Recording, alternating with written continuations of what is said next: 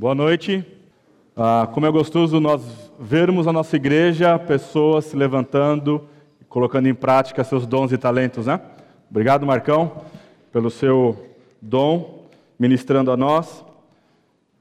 E a oração do meu coração é que Deus levante hoje pessoas que ousadamente falarão e proclamarão o Evangelho. Que o Senhor Jesus Cristo possa levantar pastores, missionários, homens e mulheres que com ousadia pregarão o evangelho da graça de Deus. Você pode abrir em Atos, capítulo 18, é o texto da nossa meditação. Atos, capítulo 18, dos versos de 1 a 17.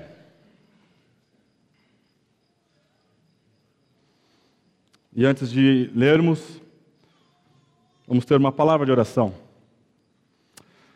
Senhor Deus, que privilégio podermos erguer as nossas vozes, cantar da obra e da pessoa de Jesus Cristo. Pai, te louvamos porque o Senhor ah, comprou a igreja, que é o corpo de Cristo, e nesta igreja o Senhor tem se revelado a nós. Obrigado, Pai, pelo, pelo privilégio de apresentar ao Senhor um culto racional, um sacrifício vivo e santo. Obrigado, Pai, porque o Senhor nos deu vozes para louvarmos o Senhor e o Senhor também nos deu vozes para proclamarmos o teu evangelho. Ajuda-nos, ó Deus, neste trabalho, nesta obra tão uh, preciosa que o Senhor confiou a nós, nem mesmo deu aos anjos. Que possamos, ó Pai, sair daqui hoje ministrados pelo teu Santo Espírito. Visita-nos, ó Deus, com poder, visita-nos, ó Deus, uh, a fim de ministrar aos nossos corações, para que possamos sair daqui hoje, ó Pai, uh, mais parecidos com o Senhor Jesus Cristo. Esse é o nosso pedido, é o meu pedido, em nome do meu bendito e precioso Salvador Jesus Cristo. Amém. Atos 18, de 1 a 17. Diz assim o texto: Depois disto, deixando Paulo Atenas, partiu para Corinto.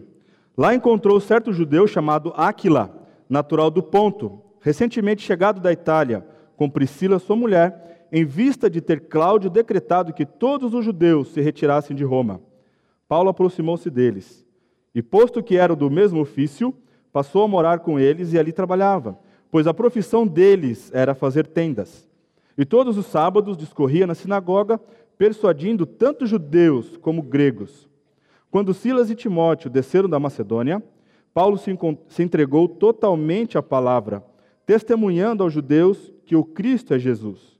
Opondo-se eles e blasfemando, sacudiu Paulo as vestes e disse-lhes: Sobre a vossa cabeça o vosso sangue, eu dele estou limpo, e desde agora vou para os gentios. Saindo dali, entrou na casa de um homem chamado Tício Justo, que era temente a Deus. A casa era ao lado da sinagoga. Mas Crispo, o principal da sinagoga, creu no Senhor com toda a sua casa. Também muitos dos coríntios, ouvindo, criam e eram batizados.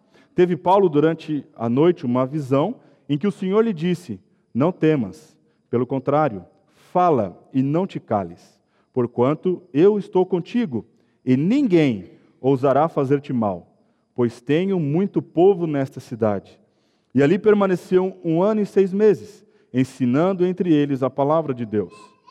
Quando, porém, Galho era procônsul da Acaia, levantaram-se os judeus concordemente contra Paulo e o levaram ao tribunal, e dizendo: Este persuade os homens a adorar a Deus por modo contrário à lei. Ia Paulo falar, quando Galho declarou aos judeus: Se fosse com efeito alguma injustiça ou crime da maior gravidade, ó judeus, de razão seria atender-vos. Mas se é questão de palavra, de nomes e da vossa lei, tratai disso vós mesmos. Eu não quero ser juiz dessas coisas. E os expulsou do tribunal. Então, Todos agarraram Sóstenes, o principal da sinagoga, e o espancavam diante do tribunal. Galho, todavia, não se incomodava com essas coisas. Então chegamos aqui ao capítulo 18 de Lucas, onde Lucas está narrando aquilo que o Senhor Jesus Cristo começou a fazer e a ensinar e não terminou. Então ele ah, está narrando aqui para nós, registrando a segunda viagem missionária de Paulo. Né? No capítulo 17, onde eu preguei, Paulo sai de Filipos, ele ali foi preso, uh, foi açoitado, ficou em cadeias, ele e Silas, por conta dele ter expulsado o demônio de uma mulher. Aquele carcereiro que cuidava de Paulo, então, chega ao conhecimento do Senhor Jesus Cristo pela pregação, pelo testemunho de Paulo e de Silas. E Paulo e Silas, então, partem para Tessalônica, passando por duas cidades gregas. Eles não param. Chegando em Tessalônica, Paulo, de costume, tinha como a, a sua estratégia chegar à sinagoga e ensinar a palavra de Deus ali. De Tessalônica, ele parte para Bereia. De Bereia, ele é perseguido novamente, chegando em Atenas. Em Atenas, ele então fica com o seu espírito revolto, diz o texto, quando ele olha e vê a quantidade de ídolos, da idolatria que havia naquela cidade. Porém, ele viu algo que foi muito interessante. Havia lá um, um local, um lugar, um poste, onde estava escrito ao Deus desconhecido. Paulo era, era alguém com uma mente brilhante. E quando ele olha aquilo, ele então passa a usar aquele tema, aquele, aquela frase que ele vê como tema da sua pregação, expondo quem é o Senhor Jesus Cristo, quem é Deus, começando pela criação. E quando então ele chega na parte da ressurreição, os gregos então param de dar atenção para ele, começam a zombar dele, dizendo: em outra ocasião nós iremos te ouvir. Quanto a essa questão de ressurreição, nós não queremos saber. Por que eles param? Por que eles passam a zombar de Paulo, né? Ah, os gregos e depois os romanos, eles não criam na ressurreição do corpo. Para eles, o corpo, a matéria, era algo mal. Então, o espírito era algo bom. Se eles entendiam então que o corpo era algo mal, por que então ressuscitar? Não havia sentido para eles. Então, Paulo parte de Atenas para Corinto.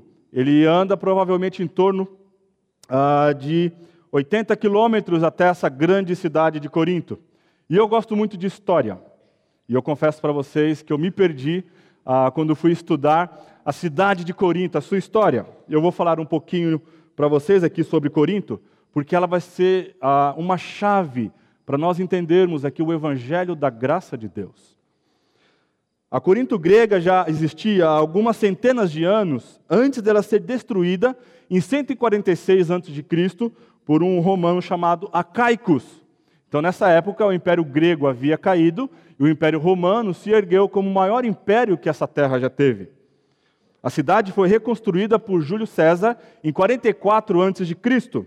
e rapidamente ela ganhou destaque. Ela ganhou esse destaque porque a sua posição geográfica ah, privilegiava isso. Corinto era uma cidade que era, ficava numa península e todas as mercadorias que passavam pelo mar Egeu e que gostariam de chegar ao mar Jônico ou o norte do mar Adriático, eles tinham que fazer uma parada em Corinto. Esse istmo que tinha em Corinto, em torno de 400 quilômetros, era extremamente perigoso. Então, o que eles faziam? Né? Como era grande a, a, o índice de acidente, de naufrágio, eles paravam em Corinto eles atravessavam esse istmo, que é em torno de 6 quilômetros. Alguns barcos bem pequenos eram arrastados por, esse, por, esse, por essa pista, e outros então atracavam em Corinto, descarregavam, e os escravos faziam então a, a baldeação, vamos dizer assim, dessas mercadorias para o lado do mar uh, Jônico ou do mar Egeu.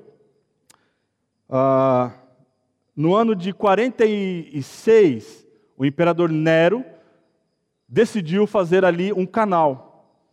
Ele havia empreendido em torno de 6 mil escravos, eram escravos de, de guerras, com pás e picaretas, eles começaram a cavar esse, esse canal para que tivessem acesso a todo ele sendo fluvial, porém Nero morreu e o próximo imperador que assumiu o Império Romano, devido aos custos elevados da obra, ele desistiu de fazer isso. Mas, finalmente, no final do século XIX, em 1893, o projeto se tornou realidade. A Grécia, então, é livre do Império Otomano, ela contrata um engenheiro francês que ah, se propõe a cavar esse canal. Esse canal hoje ele existe, a, suas, ah, a sua largura é de 21 metros, possui pouco mais de 6 quilômetros de extensão, e as suas paredes, né? possuem em torno de 90 metros de altura de pura rocha. Outra característica de Corinto: Corinto era uma cidade ah, com uma mistura de povos e raças. Por ela ser uma cidade comercial, onde os navios e barcos atracavam ali, chegavam pessoas de ah, todos os cantos do mundo. Então, era uma cidade que era muito afamada em razão de receber todo tipo de pessoa. E a sua população também era muito flutuante. Se nós hoje olharmos aí para uma cidade grande, São Paulo, talvez, talvez Rio de Janeiro, ou até mesmo São José dos Campos, nós recebemos muitas pessoas vindo de vários lugares. Né? Temos aqui uma excelente universidade, que é o ITA, que recebe o pessoal aí de Mato Grosso. Cadê o pessoal de Mato Grosso? Levanta a mão. Aê, Mato Grosso. Pode levantar a mão. Aê. Fortaleza, cadê o pessoal? Fernando. Fortaleza. Uh, Caruaru, é, Sergipe, Pernambuco sem contar naqueles que são estrangeiros. Então, era uma cidade onde haviam muitas pessoas. Corinto também era uma cidade conhecida por ser moralmente corrupta. No mundo antigo, o nome Coríntio, eu espero que vocês aqui não tirem sarro, era sinônimo para o comportamento mais pervertido. Então é Corinto e não corintiano, ok? Se você chamasse alguém de Corinto ou Coríntio, você estava ofendendo essa pessoa. Olha só, Corinto era um centro de culto da deusa do amor, Afrodite. Afrodite era o mesmo que Vênus. Vênus era o nome romano e Afrodite era o nome grego.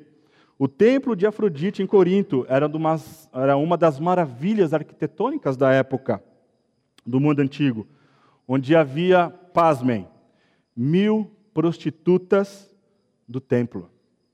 Então você imagina, chegando aqueles barcos, aquelas embarcações com mercadorias, aqueles homens que haviam ficado talvez meses naquela embarcação, desciam de um barco e aquelas mulheres abordavam aqueles homens e você já sabe o que acontecia, né? Estabeleciam um negócio lá então. Então, se você quisesse ofender alguém, você poderia chamá-lo de corintio, não corintiano de Coríntio. Então era uma cidade devassa, uma cidade onde a perversão sexual, a idolatria, o paganismo era evidente, era uma marca registrada dela. Ao ler o capítulo 18, nós pensamos um pouco sobre a condição de Paulo. Se você lembrar da história, né, ele sai de Filipos, ah, todo machucado, ele recebeu um castigo de açoites com vara, tem os seus pés machucados em função das, dos grilhões. Quando ele chegava numa cidade, normalmente ele era hostilizado. É possível então que Paulo estivesse desanimado. É possível que Paulo estivesse então abatido com ah, não com a obra em si, mas o fato das pessoas rejeitarem o nosso bendito Salvador, o Senhor Jesus Cristo. Paulo tinha ele teve um tempo difícil em ambas as suas viagens, tanto a primeira quanto a segunda. E onde quer que ele chegasse, ele era hostilizado. No início, quando ele cruzou, cruzou Chipre, não há nenhuma menção de qualquer problema, de qualquer perseguição. Quando ele entrou na Panfilha e chegou na Antioquia da Pisídia, ele foi tão hostilizado que ele teve que deixar aquela cidade. A mesma coisa aconteceu em Cônio. E em Listra, a oposição tinha sido mais forte. Quando ele chega em Listra, ah, ele começa a pregar o evangelho, as pessoas ah, olham para ele e começam a hostilizá-lo, porém, quando ele cura um coxo, aquelas pessoas de Listra o chamam de Deus, que o Deus então desceu e virou homem, então ele é chamado de um Deus. Porém, quando os judeus de Antioquia chegam em Listra, eles incitam os judeus da cidade de Listra, e Paulo então é apedrejado e é colocado quase como morto fora da cidade. Vai comigo para Atos 14.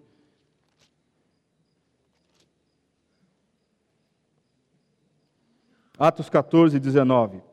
Sobreviveram, porém, opa, perdão, sobrevieram, porém, judeus de Antioquia e Icônio, e instigando as multidões e apedrejando a Paulo, arrastaram-no para fora da cidade, dando-o por morto. Paulo foi tão violentamente apedrejado que as pessoas ah, acreditaram que ele estava morto. Rodeando-o, porém, os discípulos, levantou-se e entrou na cidade.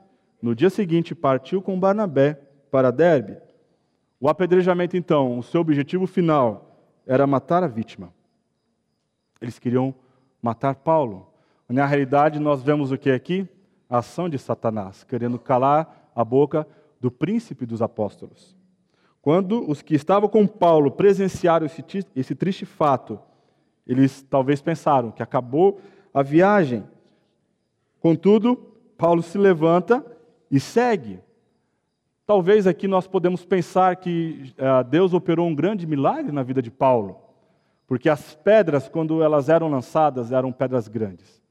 Não eram pedrinhas pequenininhas, não eram britas, realmente eram pedras grandes. Em seguida, na sua segunda viagem missionária, quando Paulo chega em Filipos, ele foi açoitado. Como eu já narrei para vocês, ele passava e tinha uma mulher possuída de espírito de adivinhação ela falava: Eis aí os servos do Deus Altíssimo. E Paulo não expulsa na primeira vez e nem da segunda vez, quando essa mulher faz essa declaração.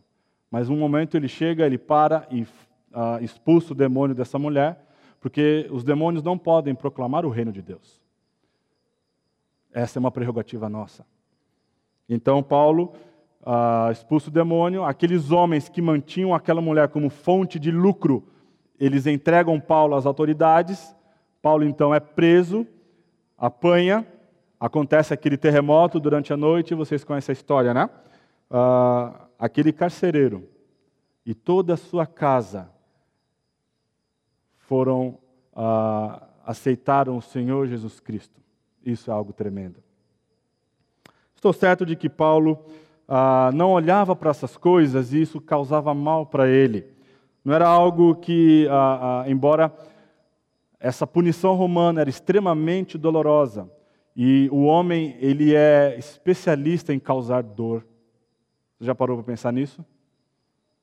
Todas aquelas ah, atividades para castigo humano que os romanos faziam, que os ah, outros impérios faziam, egípcio, assírio, todas elas eram com o intuito de causar extrema dor. Paulo poderia ter pensado, né? Eu estava bem lá em Jerusalém. Em Jerusalém eu era alguém. Em Filipenses 3 ele dá o currículo dele, fariseu de fariseus. Quanto à lei, irrepreensível. Ele era da linhagem da tribo de Davi, circuncidado ao oitavo dia. Era um homem que foi educado aos pés de Gamaliel. Será que eu preciso passar por isso? Eu estou pregando o evangelho da graça de Deus, estou pregando pela causa de Cristo, para a causa de Cristo, e sou hostilizado, Deus não faz nada? Talvez eu e você, se estivéssemos na condição de Paulo, pensaríamos a mesma coisa.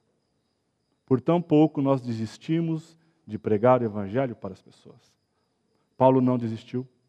Em meio às circunstâncias adversas, em meio à perseguição, hostilização, até perigo de morte, Paulo não deixou de pregar o Evangelho da graça de Deus. Eu tenho certeza que Paulo não pensava nessas coisas. Tenho certeza que Paulo não pensava nessas coisas. No capítulo 4 de Filipenses, ele faz uma declaração estonteante. Aprendi a viver contente em toda e qualquer situação. Sei tanto estar humilhado quanto, honrado, a ter abundância e escassez. De tudo e em todas as coisas já tenho experiência. Tudo posso naquele que me fortalece. O que fortalecia Paulo, o que fazia Paulo prosseguir com o seu chamado, com o ofício que ele havia recebido do próprio Senhor Jesus Cristo, era esse relacionamento com o Senhor Jesus Cristo. Era isso que fortalecia Paulo. Embora em algum momento ele ficou abatido, ficou desanimado, e é o tema da nossa passagem hoje. Paulo fica abatido. Quando chegamos então a Atenas, vemos que os, que os resultados ah, não foram lá animadores. Ele prega e uns poucos ah, se convertem a Jesus. Na realidade, nós nem sabemos, ah, lendo a carta, o capítulo 17, se uma igreja foi plantada ali. Sabemos pela história que uma igreja foi plantada em Atenas, mas não no momento em que Paulo esteve lá. Paulo agora deixa os seus colegas em Atenas e ele parte sozinho para Corinto para realizar um trabalho na Macedônia. E quando ele chega ah, sozinho, ele, como parte do seu trabalho e algo que é pertinente muitas vezes àqueles que estão na obra do Senhor, ele chega sem dinheiro. Não apenas as experiências que ele tinha vivido antes, ah, como sofrimento e dor, deve ter pesado sobre ele, mas certamente as questões financeiras também. É dito que ele encontra um casal, Áquila e Priscila, e que os dois possuem o mesmo ofício. Paulo era fazedor de tendas. Provavelmente aqui seria um homem que trabalhava com couro, porque naquela época as tendas eram, eram feitas com couro. Se você se lembrar, quando estudamos o livro de Êxodo, né, o tabernáculo ele era coberto com o quê? Era uma tenda coberta com couro. Ah, então Paulo se aproxima deste, deste casal. Diz o texto que o imperador Cláudio ah, faz uma, uma, uma lei expulsando os judeus de Roma. Na realidade, ah, um homem chamado Cresto, ele colocou, vamos dizer assim, tanto a, a, a pilha nos judeus, nas pessoas que odiavam os judeus, que o judeu se tornou alguém afamado no Império Romano. Era alguém que causava problemas. Então, esse imperador redige essa lei, os, todos os judeus saem, muitos não voltam para Jerusalém, e esse casal em específico chega em Corinto. Então, Paulo se une a eles. É normal a gente ouvir nos círculos evangélicos, né? de algum missionário. E aí, como estão as coisas? Eu sou um fabricante de tendas. Quando você ouvir um missionário falar isso, que ele é um fabricante de tendas, entende-se que ele, ah, para completar o seu sustento, ele trabalha ah, em alguma profissão, com a sua própria alguma habilidade, alguma formação que ele tem. Isso não é de todo ruim. Se nós pensarmos no momento em que o nosso mundo vive, onde o evangelho não pode chegar alguns países com o título de eu sou um missionário, eu sou um pastor, a pessoa tendo uma formação uh, acadêmica, uma profissão, isso ajuda muito a quebrar essa barreira. Então, Paulo, enquanto esteve em outras cidades, ele recebeu oferta. Como Paulo se manteve em Tessalônica, em Bereia, em outras cidades, em Filipos, as igrejas levantaram oferta para este homem. E esse homem então podia viver dessas ofertas. Porém, quando ele chega em Corinto, ele passa o seu cartão de débito e vê que o saldo está zerado. Então ele se põe a trabalhar. Paulo também teve outras dificuldades. Não foi apenas uma questão financeira, onde o tempo que ele tinha durante a semana ele tinha que trabalhar, ao sábado ele pregava e ensinava nas sinagogas, mas ele também teve pouco sucesso no meio judeu. O versículo 4 do capítulo 18 diz que todos os sábados ele ia na sinagoga, tanto convencer judeus e gregos. O verso 5, ele acrescenta: ah, quando Silas e Timóteo desceram da Macedônia, Paulo se entregou totalmente à palavra, testemunhando aos judeus que o Cristo é Jesus. Quando esses irmãos chegam então para ajudá-lo, e aqui vemos de certa forma a provisão do Senhor. Paulo estava sozinho. E não é o plano de Deus que uma pessoa trabalhe sozinho na sua obra. Se você olhar para a nossa igreja, você vai ver que é um colegiado de pastores. Isso é uma bênção para vocês e uma bênção para nós. Podemos nos dedicar à oração e ao ministério da palavra. Podemos atender vocês com uma melhor qualidade. Então Deus enviou Silas e Timóteo, eles chegam em Corinto e provavelmente eles estão levando uma oferta das igrejas de Filipos, Tessalônica, até mesmo Bereia. E Paulo, então, agora ele pode se dedicar completamente ao ministério da palavra. Mas olha o versículo 6. Opondo-se eles e blasfemando, sacudiu Paulo as vestes e disse-lhes: Sobre a vossa cabeça o vosso sangue, eu dele estou limpo e desde agora eu vou para os gentios. os judeus se opuseram a Paulo e o fizeram de maneira violenta. Tanto que ele finalmente fez um gesto de juízo. Quando a pessoa ah, sacudia suas vestes, como Paulo fez aqui, precisamos entender a cultura da época, né? Ele está dizendo: você teve a sua oportunidade, mas você desperdiçou.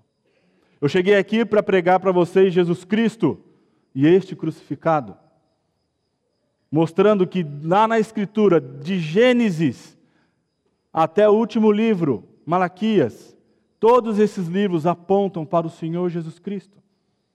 Que aquelas ah, ofertas, aqueles sacrifícios daqueles cordeiros, daqueles animais, eles nunca iriam cobrir o pecado do homem, mas que tudo isso apontava para o Cordeiro de Deus que tira o pecado do mundo, o Senhor Jesus Cristo.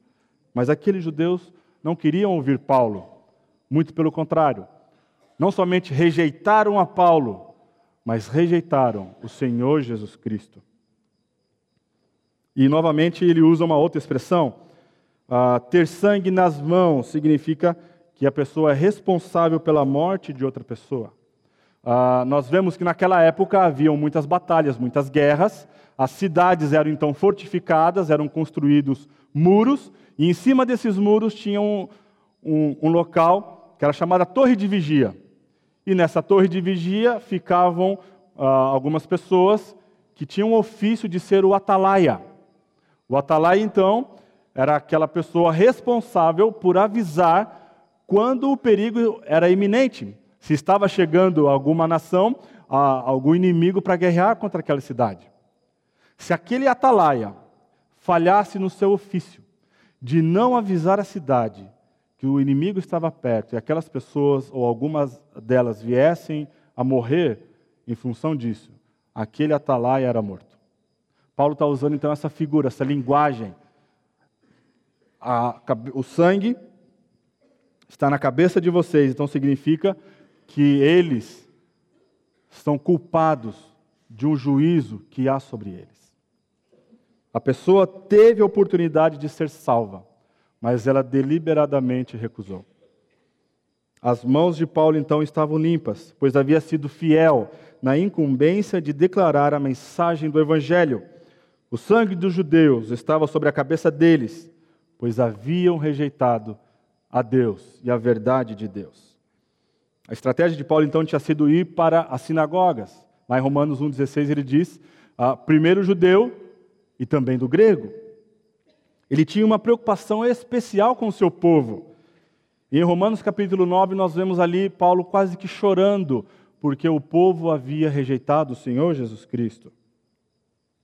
Finalmente, então, não só Paulo deixa de ter sucesso em sua abordagem para com os judeus na sinagoga, ele realmente ah, foi hostilizado e rejeitado pelo seu próprio povo.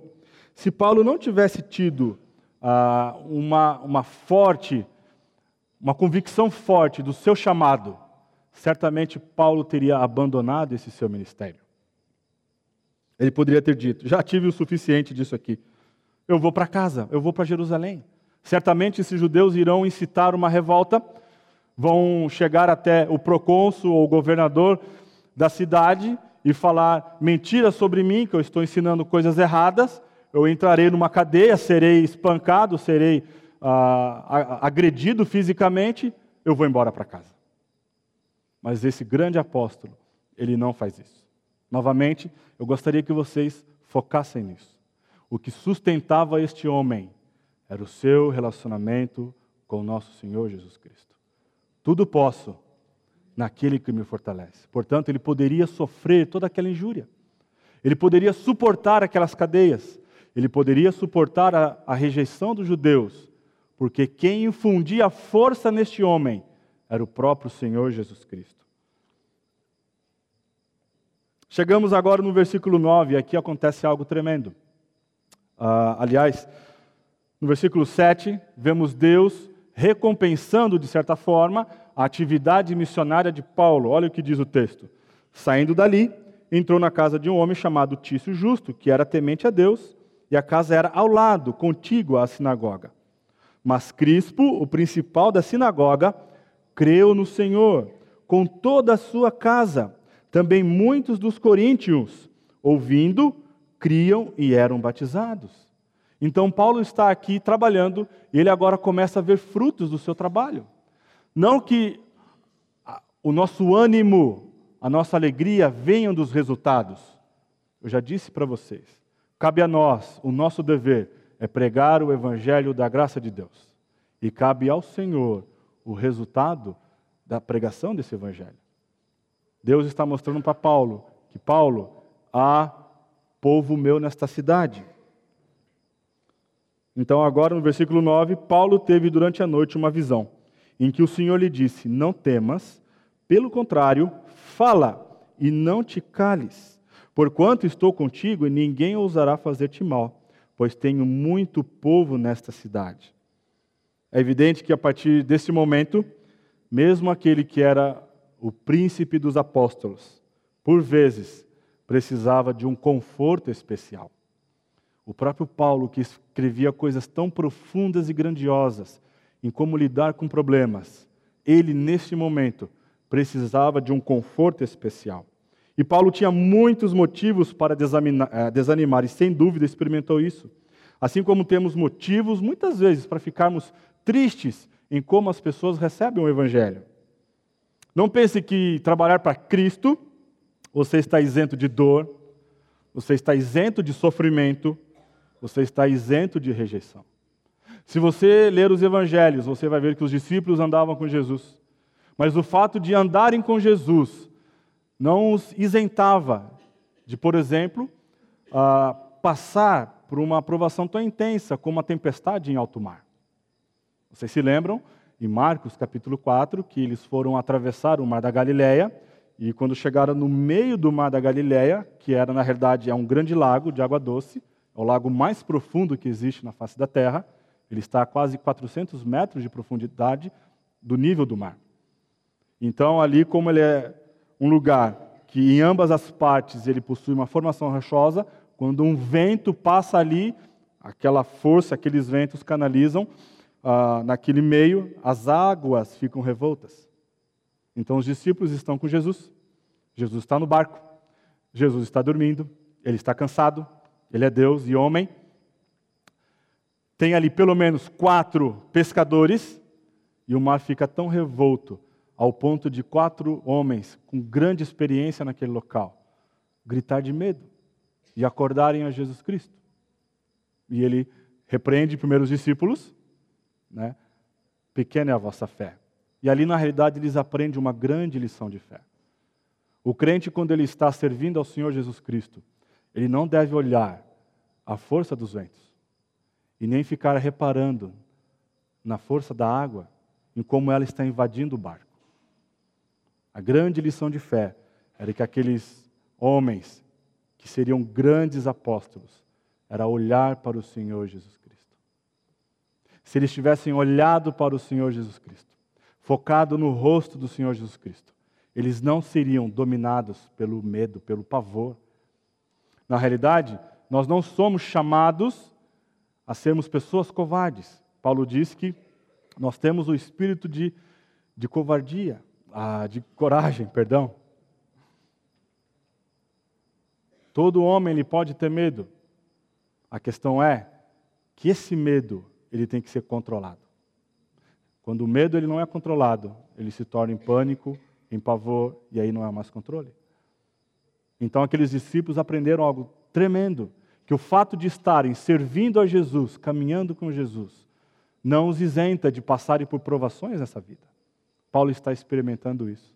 Este grande apóstolo, depois de ter sofrido, ter apanhado, ter sido apedrejado, ele agora chega numa cidade onde ele prega o evangelho e as pessoas rejeitam ele e a obra do Senhor Jesus Cristo deliberadamente. Então não pense que trabalhar para Cristo te isentará disso. O que você está experimentando não é algo desconhecido para os filhos de Deus. Com certeza, alguém aqui está experimentando algo em que algum filho de Deus, em alguma época, talvez até nesse mesmo exato momento, esteja experimentando. E ele pode falar para você que o Senhor Jesus Cristo, que Deus tem sido fiel e sustentado ele. Na graça de Deus e na soberania dele, ele envia dois homens Silas e Timóteo. Então, Paulo tentou realizar um trabalho sozinho em Atenas. Agora ele estava tentando seguir em frente sozinho em Corinto. Às vezes pensamos que podemos seguir em frente sozinhos, mas não podemos. Nem mesmo esse grande homem poderia fazer a obra do Senhor sozinho. Pelo menos não por muito tempo. Precisamos um dos outros. E essa é uma razão que Deus nos deu à igreja. E é por isso que ele estabeleceu uma pluralidade de liderança na igreja.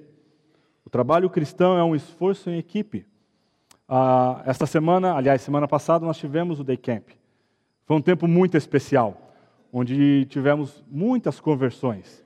E eu gostaria de falar para vocês que se vocês oraram por isso, Deus tem ouvido as orações.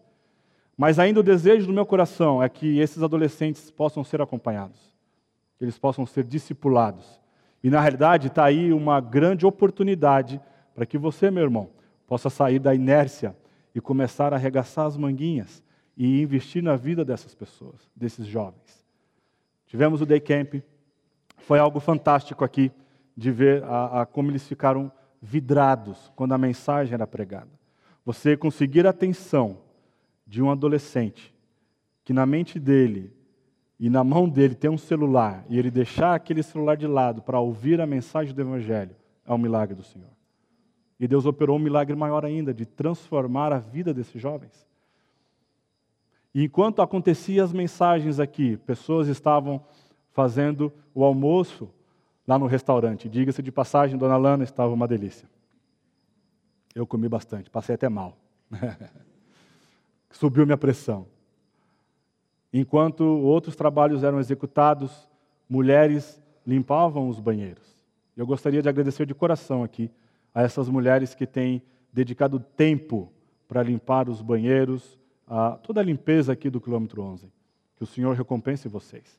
Vocês fazem parte também ah, de proclamar o Evangelho quando vocês nos liberam para que possamos pregar a palavra aqui. Precisamos então um dos outros. Essa é uma razão de que Deus nos deu a igreja. Apesar de perfeitamente boas razões, que Paulo tinha ido sozinho e tinha começado um trabalho em Corinto, Deus sabia que ele precisava de ajuda e, portanto, ele enviou Silas e Timóteo para ajudá-lo. E gostaria aqui também de uh, termos uma mentalidade com relação aos nossos missionários. Nós não sabemos, muitas vezes, pela distância, até às vezes por uma falta de afinidade, como está o coração desse missionário. Eu gostaria de lançar um desafio para vocês. O nosso grupo tem feito isso. Nós temos orado pelos missionários da Igreja Batista Maranata e outros que nós acabamos ah, conhecendo aqui na igreja. Ore por esses missionários, para que o Senhor possa sustentá-los. Muitas vezes nós não podemos estar presentes com Ele onde ele está trabalhando, mas, mas podemos sustentá-los em oração, sustentar o seu trabalho em oração. Hoje temos meios de comunicação tão fáceis, né? Você pode mandar um zap para o Marcelão no Uruguai, orando por você. Certamente ele vai entender. Marcelão, estamos orando por você. Nós amamos vocês, a sua família. Nós entendemos que o Senhor tem colocado você aí brilhe para Jesus Cristo no Uruguai. Para o pessoal do Piauí e todas as outras frentes de trabalho aqui, até mesmo no Rio Comprido. Diga uma palavra de incentivo para eles. Não voltado para a performance do trabalho deles, mas para que o Senhor, o próprio Deus, possa sustentá-los nessa obra. Quando Silas e Timóteo então chegam, eles trouxeram ajuda das igrejas da Macedônia. Em 2 Coríntios, Paulo ah, escreve para aquela igreja que depois se tornou, né, em Corinto, irmãos, os que vieram da Macedônia supriram o que eu precisava.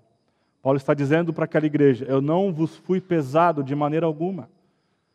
Eu trabalhei fazendo tendas, e mesmo quando ah, os meus irmãos de trabalho missionários chegaram, as igrejas da Macedônia, as quais não eram ricas. Filipos não era uma igreja rica era uma igreja pobre, Tessalônica era uma igreja pobre, mas eles contribuíram de coração, liberando Paulo para pregar o Evangelho. Então agora ele não tinha mais que fazer tendas, ele poderia ficar livre para pregar o evangelho não somente aos sábados na sinagoga, mas todos os dias. Deus recompensou Paulo por isso. Pessoas chegaram ao conhecimento do evangelho, como já li aqui, Crispo, chefe da sinagoga, que coisa tremenda, né? O próprio chefe da sinagoga. Certamente alguém que conhecia muito sobre a lei. Certamente alguém que sabia adorar a Deus desde a sua infância. Certamente alguém que ah, ah, tinha toda uma conduta, uma moral correta. A graça de Deus foi suficiente para abrir os olhos desse homem, para que ele enxergasse que a única forma de entrar na presença de Deus é por meio do sangue de Jesus. Entre o versículo 8 e 9, certamente uh, deve ter acontecido alguma coisa. O texto diz aqui que teve Paulo durante a noite uma visão. Embora ele não tivesse grande sucesso, alguma coisa aconteceu que fez com que Paulo tivesse certo medo. Porque diz o texto que uh, o Senhor disse para ele em uma visão: Não temas. E eu gostaria de falar para vocês e gastar um tempo mais sobre este versículo aqui. Hoje, Deus não nos visita mais em visões, por uma razão muito óbvia. O que nós temos hoje? A palavra dele, completa, completa, traduzida em nossa língua. É um grande privilégio para nós termos a palavra do Senhor, e a palavra do Senhor é muito melhor do que visões, não é verdade? Naquela época, Paulo não tinha a escritura completa, ele só tinha o Velho Testamento e parte do Novo estava sendo escrito. Então, a forma como Deus visitava os seus servos, ah, trazendo alguma informação, algum consolo, algum conforto especial, era por meio de visões. Quando Abraão levou Isaac para ser sacrificado, onde Deus ali testou o quanto Abraão amava o Senhor. Ou seja, se Isaac era um ídolo no coração de Abraão. Se Isaac amava mais, se Abraão amava mais Isaac do que o próprio Deus. Deus visita Abraão por visões. Paulo também recebe visões aqui e o próprio Senhor, aquele que chamou Paulo para realizar essa obra e que agora está desanimado, certamente abatido. Deus fala para ele: Não temas. A última coisa então que Deus faz é encorajar Paulo. Foi falar com ele, dizendo que havia grande bênção sobre o trabalho dele em Corinto. E cada parte dessas palavras que o Senhor dirige a Paulo merece a nossa maior atenção. Em primeiro lugar, o que Deus fala para Paulo: não tenha medo. Aí você pode perguntar o quê? Paulo com medo? Como? Aquele grande apóstolo, aquele homem que ah, Tempos depois, sobe no, no navio e experimenta naufrágio. Na realidade, Paulo passou por três naufrágios. Aquele homem que, quando estava se aquecendo, depois de sair de uma noite fria, de um, de um naufrágio, uma serpente uh, o ataca, morde a sua mão.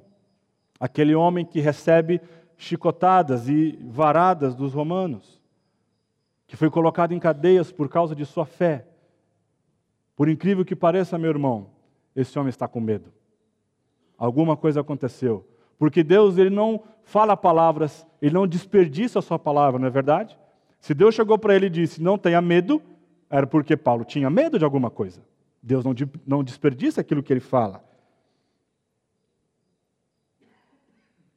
Certamente ele ficou com medo. Mas Paulo deve ter ficado com medo por causa da hostilidade dos judeus e por causa daquilo que poderia acontecer novamente. E o texto nos mostra que os judeus levaram ah, ao procônsul Gaio Paulo para que ele fosse julgado. Em segundo lugar, veja o que Deus fala. Não tenha medo. Pelo contrário, fala e não te cales. Deus está falando para Paulo, confortando ele de uma maneira muito especial. Primeiro lugar, não tenha medo. Segundo lugar, continue falando, Paulo. Não te cales. Por que estas palavras? O ofício de Paulo consistia basicamente em palavras. Paulo tinha que falar. Por quê? Porque a palavra de Deus é poderosa, não é verdade? Se você for lá em Gênesis, Gênesis 1 diz que Deus disse: haja luz e houve luz. A palavra de Deus tem poder.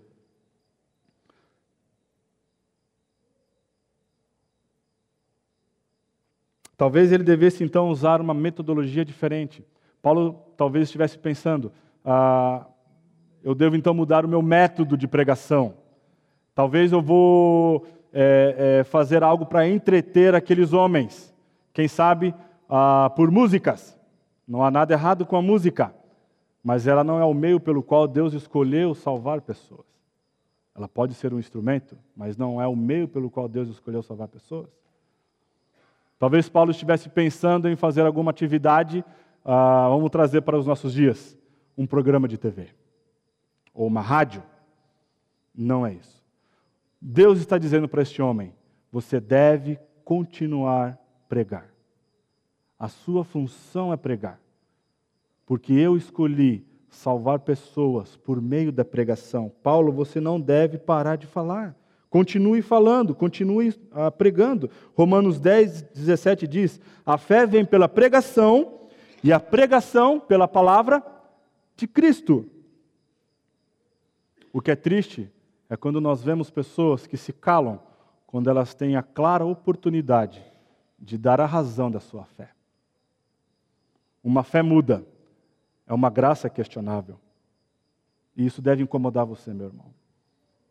Se você olha para trás na sua experiência de vida e viu nitidamente que Deus lhe deu oportunidade de falar da razão da esperança que é em você e você não o fez, você deve pedir perdão ao Senhor Jesus Cristo, porque é algo extremamente vergonhoso não poder falar daquele que transformou você, não é verdade? É algo tão vergonhoso poder negligenciar algo que os anjos desejavam fazer, que é pregar o evangelho da graça de Deus. Fale ousadamente daquele que um dia morreu por você. Você não pode se calar, você não pode se conter, você não pode se esconder atrás de uma timidez, dizendo que ah, eu não prego o evangelho porque eu não sou um missionário, eu não sou um pastor, eu não sou alguém chamado para isso. Não. Quando Jesus, em sua grande comissão, disse: Ide fazer discípulos. Agora, como que você faz discípulo? Pregando a palavra. Qual é a visão dessa igreja? Alcançar o quê? Os perdidos.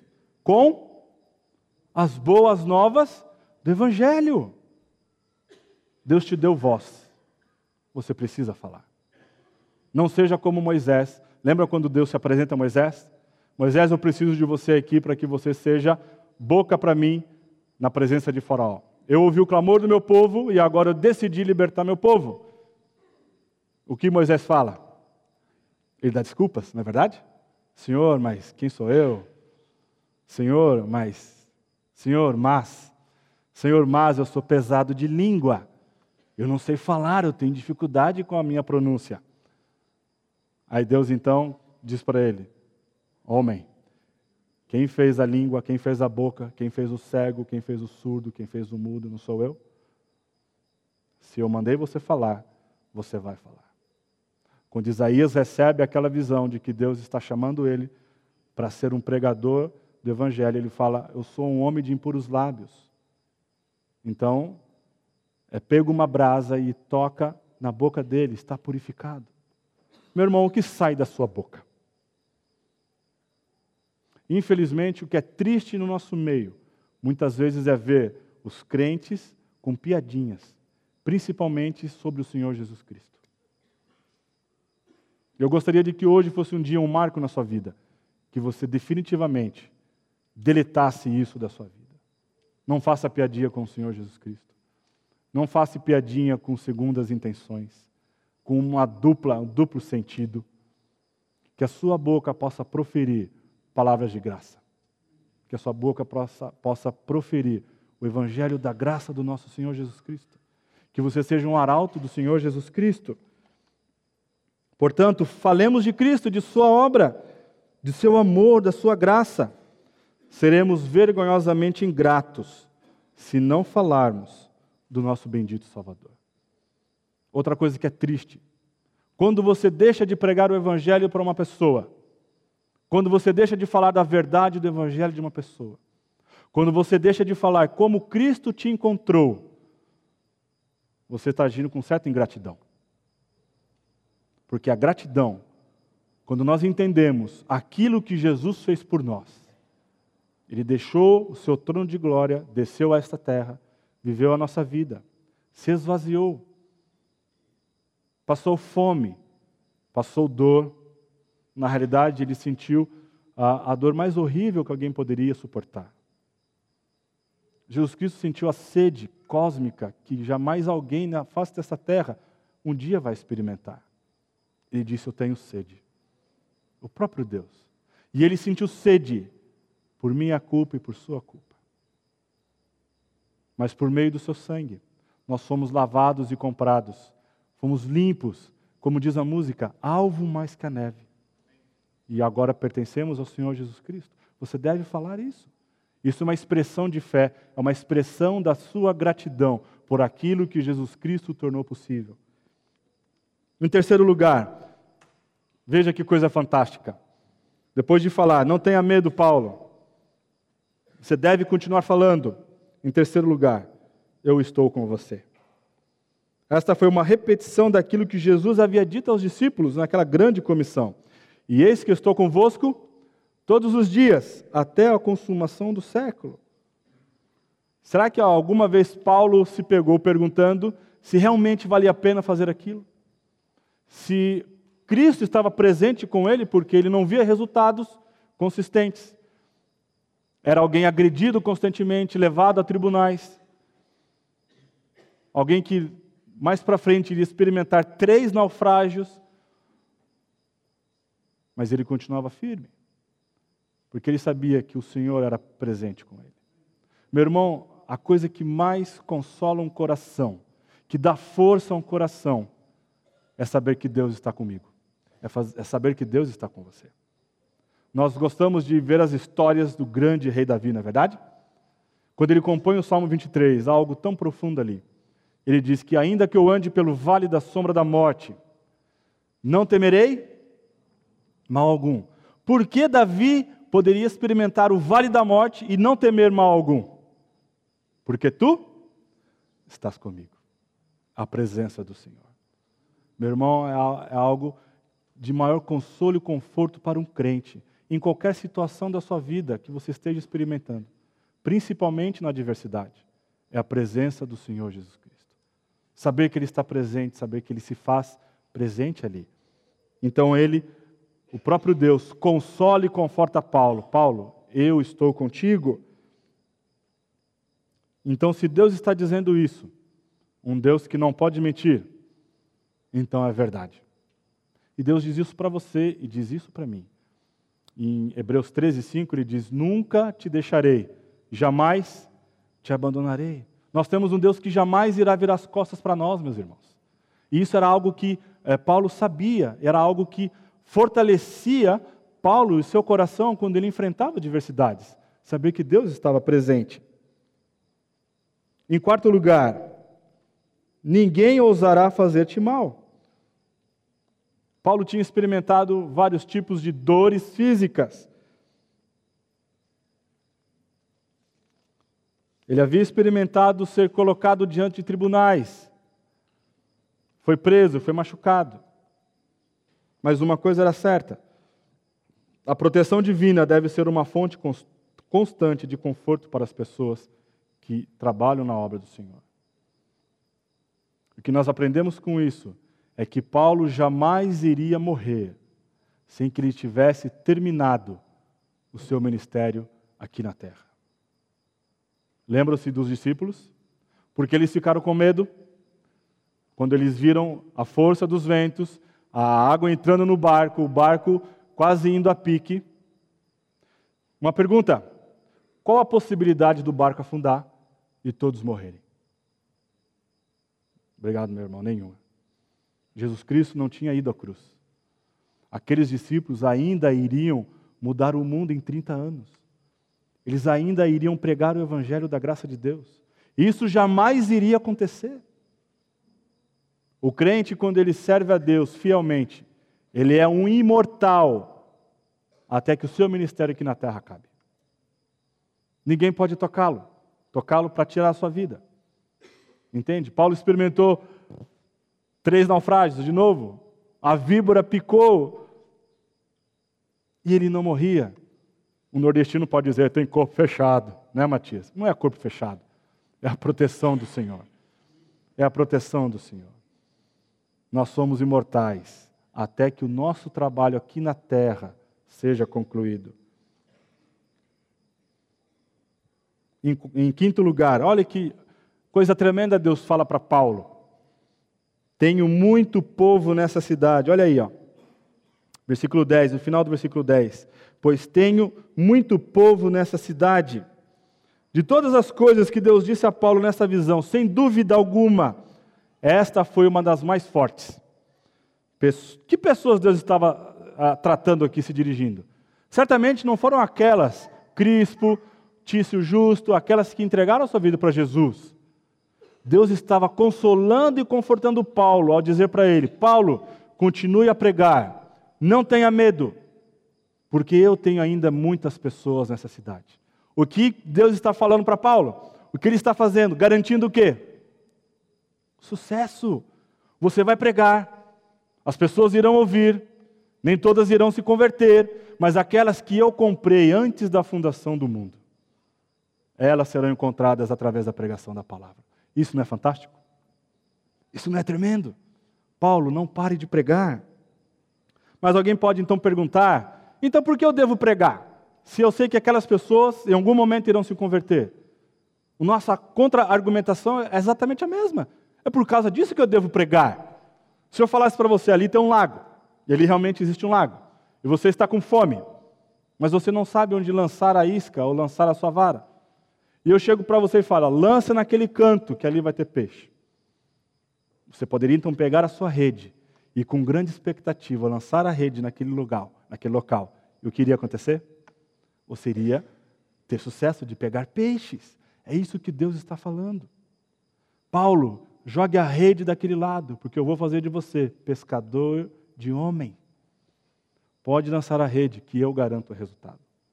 Portanto, cabe a nós o dever de pregar o evangelho da graça de Deus. Cabe a nós pregar que Jesus Cristo liberta que Jesus Cristo é o único que pode dar verdadeira sentido da vida para você e plena satisfação.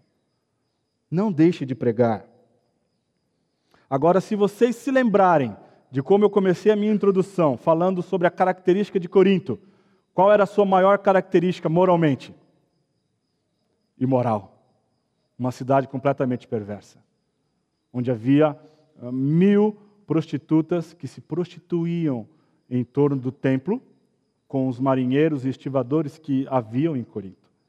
E olha o que Deus está dizendo para Paulo: eu tenho muitas pessoas nessa cidade.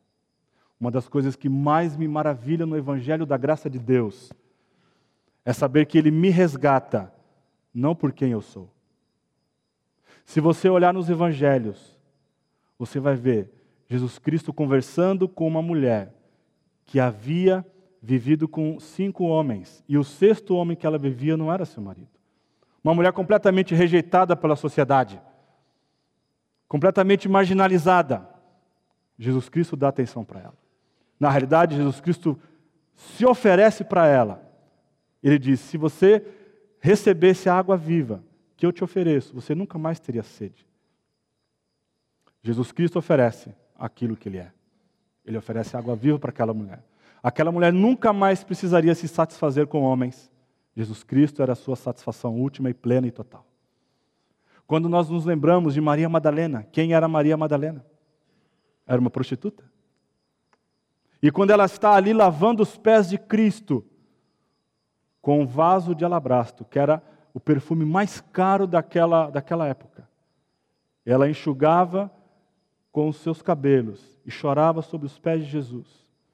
Os fariseus diziam: se ele soubesse, se esse fosse verdadeiramente um profeta, saberia que essa mulher é pecadora, que ela é uma prostituta. Jesus estende perdão para essa mulher. Irmãos, o Evangelho é para pecadores, pecadores pervertidos, pecadores que trocam Deus por ídolos. E esse evangelho, esse amor, um dia nos alcançou. Um dia me alcançou. E o que eu devo fazer? Está vendo porque eu não posso me calar? Eu tenho que pregar o evangelho da graça de Deus. A graça dele um dia me alcançou. E eu agora sou uma nova criatura em Cristo Jesus. Todo aquele pecado, toda aquela perversidade, toda aquele, aquela idolatria que havia naquela cidade, o sangue de Jesus lavou e tornou aquelas pessoas mais alvos do que a neve. Isso não é fantástico? Isso é de arrepiar, meus irmãos. E eu gostaria que isso fosse um grande incentivo para você. Hoje estamos aqui em São José dos Campos e Deus diz: Eu tenho ainda muito povo nessa cidade. Você crê nisso? Eu creio nisso. Louvado seja Deus, porque a nossa igreja tem crescido, não é nosso plano, nós não fazemos campanhas, mas pessoas têm chegado ao conhecimento do Senhor Jesus Cristo. Mês passado, pessoas foram batizadas, entregando sua vida para Jesus. Agora você que é de Jacareí, não é a capital do Vale, a capital do Vale é São José. Jacareí, você que é de Jacareí, há muitas pessoas naquela cidade a povo do Senhor naquela cidade, que ainda precisa se entregar, se render aos pés de Jesus. O que você vai fazer? Ainda tem muito povo em Tabaté. O que você vai fazer? Ainda tem muito povo em Campos do Jordão. Sapucaí Mirim. Ainda tenho muito povo no Brasil. Ainda tenho muito povo neste mundo. O nosso papel como sendo objetos desta graça maravilhosa do Senhor, é pregar que ela liberta, que ela nos livra das garras de Satanás. Nós cantamos aqui: Eu sou livre, e nada senão pelo sangue do Cordeiro de Deus que tira o pecado do mundo. A mensagem de hoje ah, é algo muito precioso para nós. Não sei qual a sua condição, meu irmão, com relação a pregar o evangelho da graça de Deus. Mas esse grande desafio eu quero deixar com você. Paulo ele não deixou de pregar por situações tão difíceis e duras que ele, que ele experimentou. E quando ele estava no limite, vamos dizer assim, Deus o visitou. Por meio de uma visão, disse palavras, e a palavra de Deus tem poder. E aquela palavra confortou Paulo de uma maneira especial. E hoje ela nos ah, incentiva, é um ânimo para nós sabermos que o Senhor está conosco, que somos imortais enquanto nós ah, fizermos o trabalho do Senhor, que o Senhor ainda possui do seu povo, que foi eleito, que foi salvo lá na eternidade passada, escolhido na eternidade passada, mas que ainda não entregou sua vida para Jesus precisa ouvir desse evangelho da graça de Deus. Você pode ser instrumento disso. Aquilo que Paulo experimentou é algo que deve confortar o nosso coração. Eu gostaria de orar por você. Você que tem, ah, ah, por muitas vezes, negligenciou o fato de proclamar o Evangelho, que teve N oportunidades, que hoje seja um dia de mudança para você. Que você não espere amanhã chegar na, na sua empresa, no seu local de trabalho e poder falar de Jesus. Que você possa sair daqui e falar de Jesus, de Jesus para o seu filho, para a sua filha, para o visitante que você trouxe. Conte para ele como Jesus Cristo te encontrou, como ele te amou, como ele comprou e resgatou você e colocou você na presença do poderoso Deus. Amém? Vamos orar? Senhor Deus, muito obrigado pela tua palavra, muito obrigado porque o Senhor tem ah, sido presente em nosso meio.